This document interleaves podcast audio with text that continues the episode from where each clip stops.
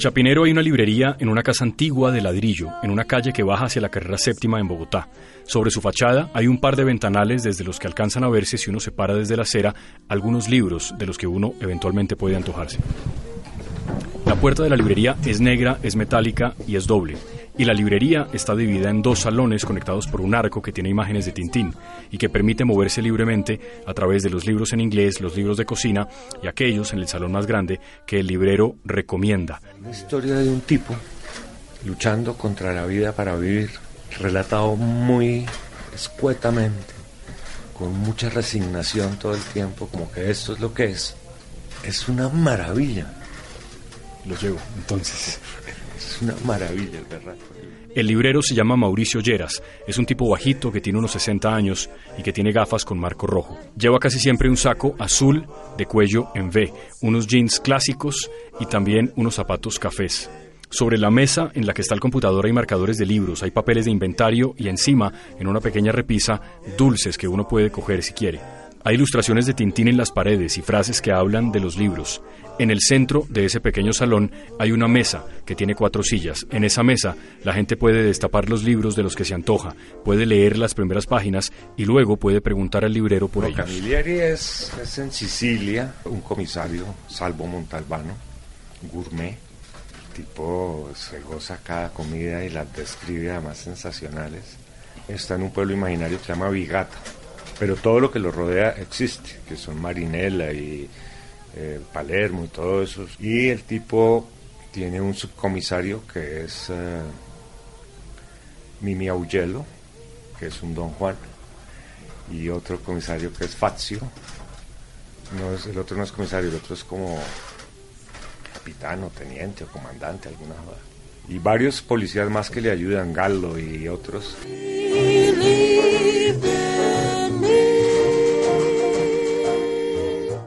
Capítulo 1. El librero.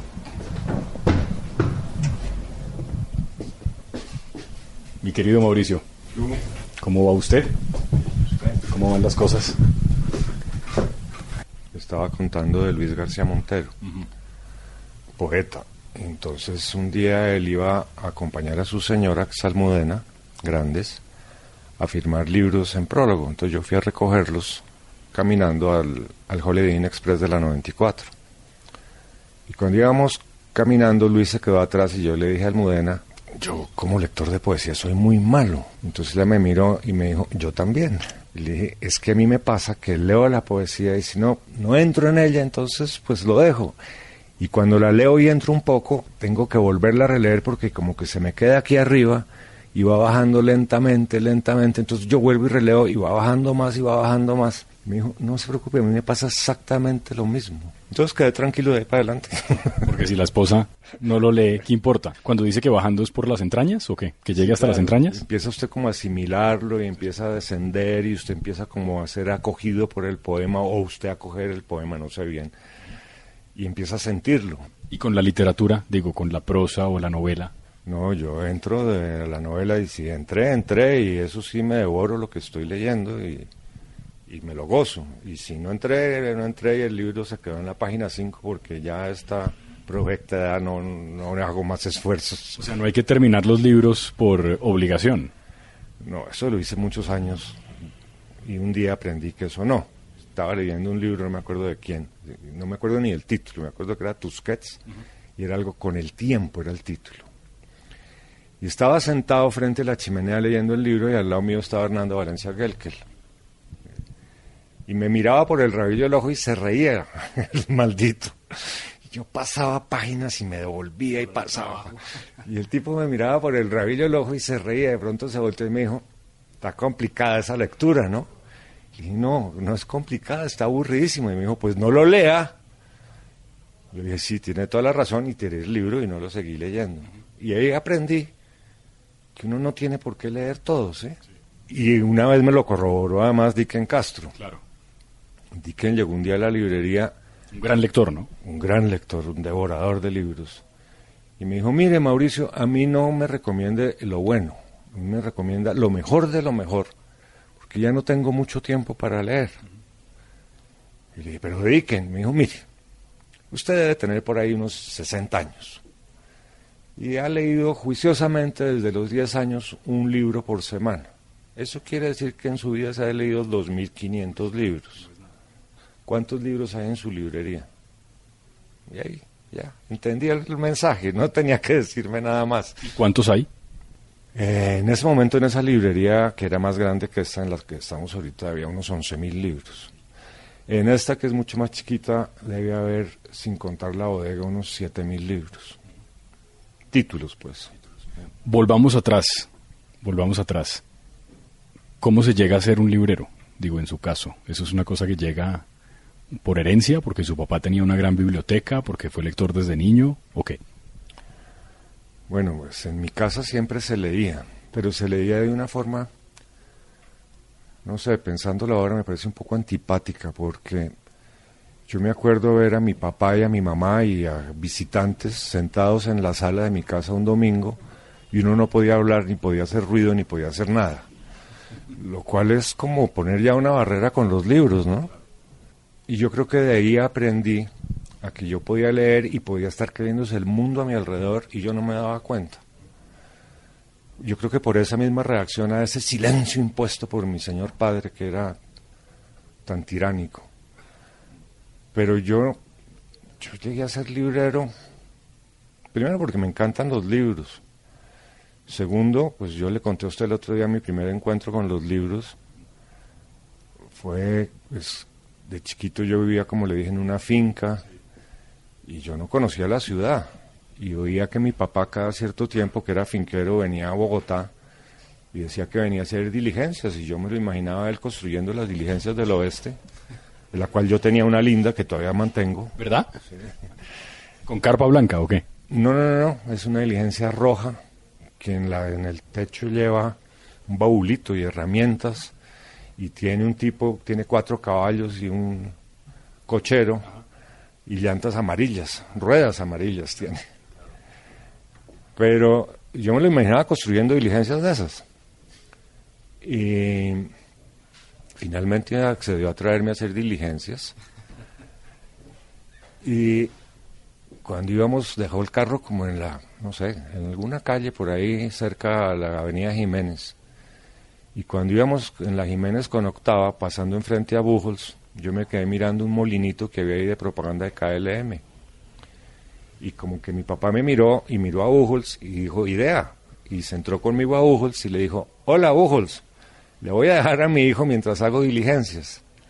El señor Bujols le dijo, bueno, don Alfonso. y entonces me preguntó que si yo sabía leer y yo muy mentirosamente le dije, claro. ¿Qué años teníamos? Yo tenía por ahí cinco años. Y entonces me llevó a un sitio ahí que se suponía que era la sección infantil de Buchholz, sacó un par de libros ah, de tapa dura, en papel, papel periódico era, que en una página tenían un grabado y en el otro estaba escrito a dos columnas. Uno de esos libros se llamaba Los dioses del Olimpo y el otro se llamaba Jasón y los argonautas. Me acuerdo hasta de las portadas. Y yo me senté ahí a hacerme el que leía llevando el renglón con el dedo. Y estuve ahí las dos o tres horas que mi papá se demoró construyendo las diligencias que no me ha llevado a mí de ayudante. Y después volvió y me dijo, y le dijo, Bujos, muchas gracias, ya me llevo a mi hijo. Entonces Bujos le dijo, qué gran lector su hijo. Y obviamente mi papá me miró como diciendo, ¿lector de dónde? Sin embargo, me compró los libros y empecé a sobar pues a todo el mundo para que me enseñaran a leer hasta que mi mamá sacó la cartilla vaquero y me enseñó a leer. De hecho, cuando yo entré al colegio era el único de mi curso que sabía leer. Se entraba más tarde al colegio, ¿no? Sí, yo entré al colegio cuando eh, tenía seis años, yo creo. Eso se llamaba Montessori. Y ahí no le enseñaban a uno a leer, a uno, le, a uno en Montessori no le enseñaban nada, como a convivir con los demás. Y ya cuando pasé a primero, ahí nos enseñaron a leer, pero yo ya sabía leer y entonces ganaba todas las competencias de lectura. Era para lo único que servía porque el resto me aburría muchísimo. Y de esta cosa de haber estado en Buchholz y mirar lo que hacía el señor Buchholz con su librería, pues me daba ideas para jugar con la biblioteca de mi papá y billetes de monopolio, entonces invitaba a mis primos a la tienda y les vendía libros y desordenaba la biblioteca, razón por la cual no me, me tenían vedado entrar ahí. Bueno, y, y de ahí siempre fui un gran lector. O sea, usted es librero desde niño. Pues no, porque no...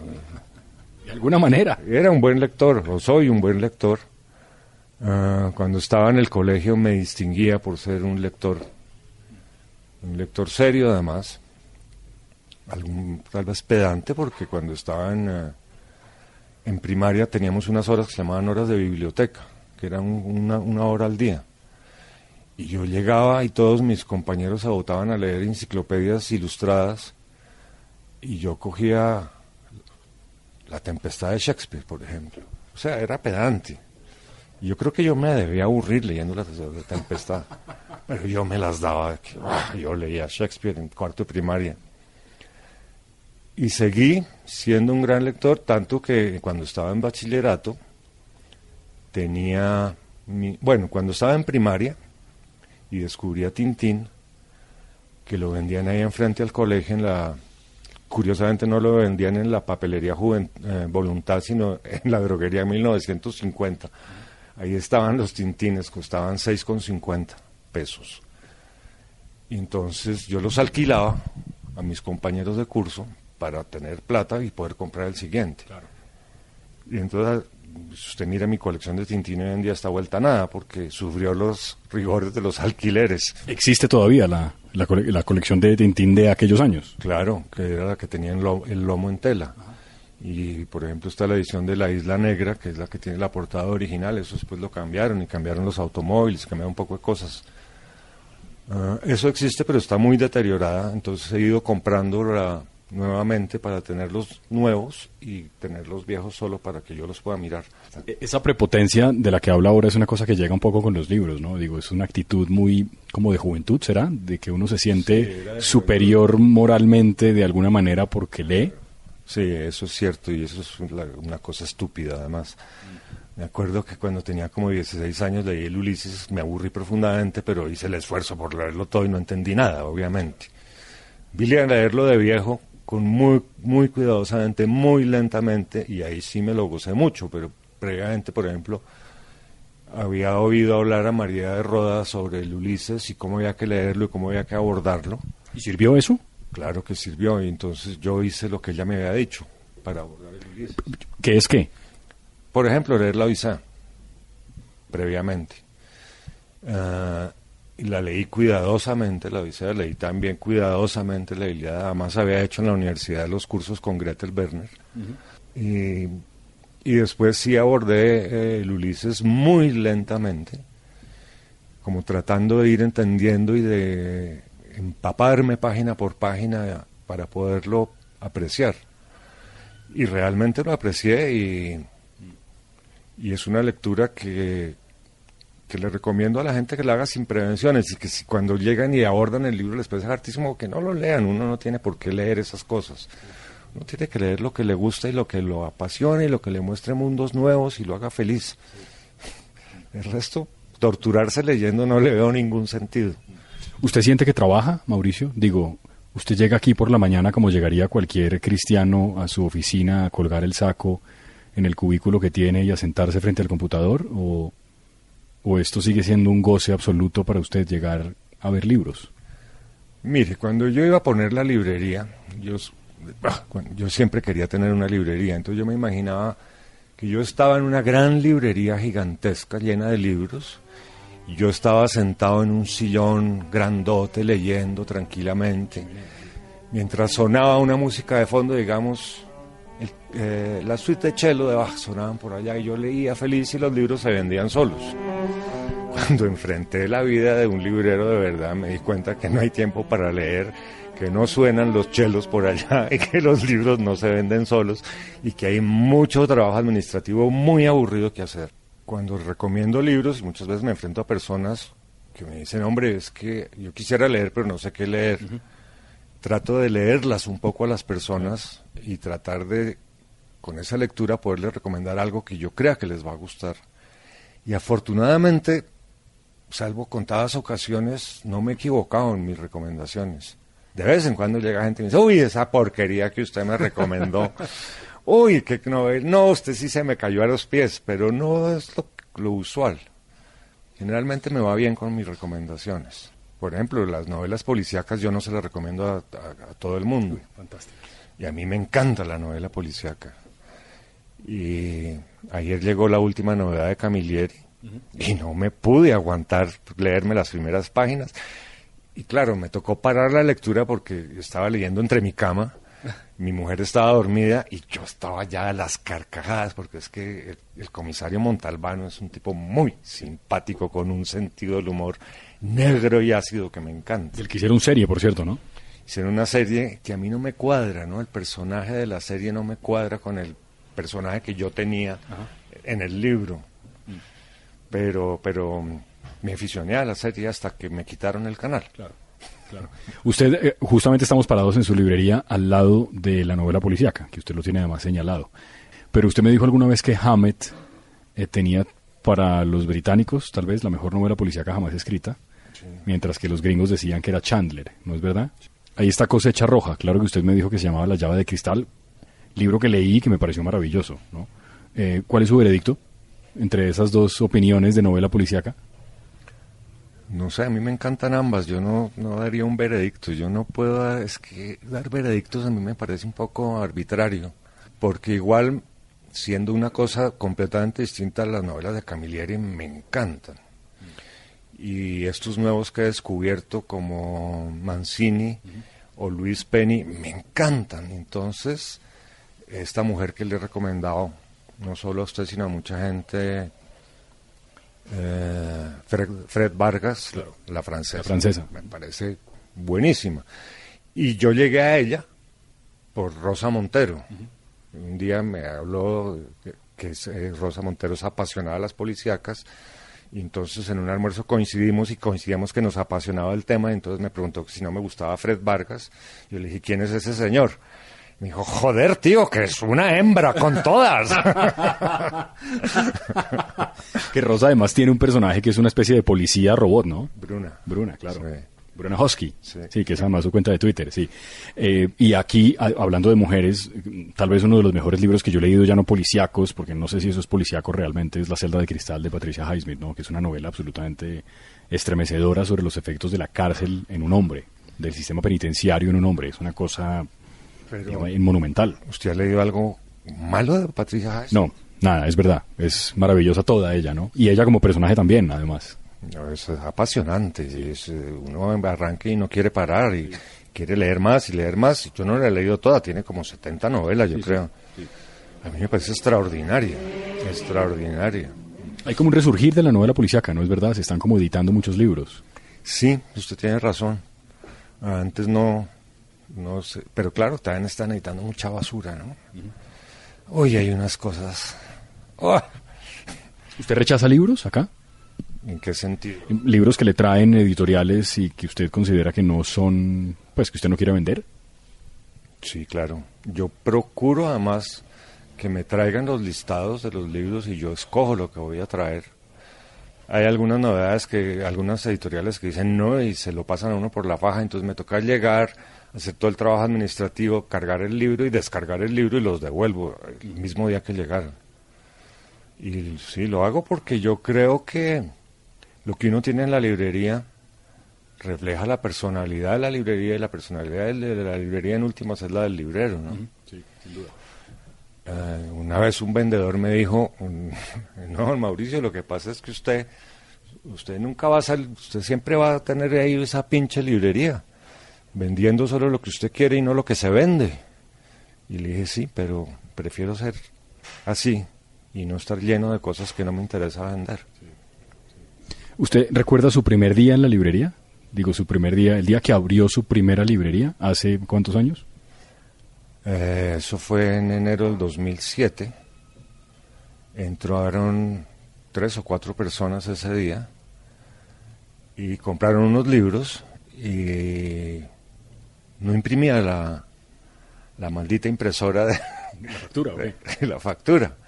Y entonces yo le hacía y le hacía imprimir, imprimir, no imprimía, no imprimía. Entonces las personas dijeron, no se preocupe. Y aquí está la tarjeta, entonces ¿cuánto es? Eh, no sé, X pesos. Y entonces estaba tan nervioso que ni siquiera podía manejar el datáfono. Entonces la, señora me dijo, no, tranquilo, yo sé cómo se maneja. Y chun, chun, chun hizo el datáfono, me entregó el voucher, cogió su copia y se fue. Entonces yo llamé al señor del software de, la, de, la aplicación de la librería y le dije, oiga, esto no imprime. Me dijo, claro, pues yo le dije a usted que cada vez que prende el computador tiene que prender y apagar la impresora. Entonces apagué y prendí la impresora y obviamente como le había dado orden de imprimir 80 veces, se tragó toda la tira de papel imprimiendo la misma factura. Pero ese fue mi primer día en la librería. O sea, empezó vendiendo. Empecé vendiendo. ¿Y de esos clientes permanecen algunos todavía? Esta niña trabajaba, esta niña, si me ve una feminista me pega, esta señora trabajaba, trabajaba en una agencia de publicidad pero ella tenía base en Cali y venía cada cierto tiempo a Bogotá. Y le perdí la pista cuando me trasladé a la 81. Ella fue un par de veces a visitarme, Andrea se llama. Y siempre me dijo que su gran ilusión era cuando se retirara de la agencia de publicidad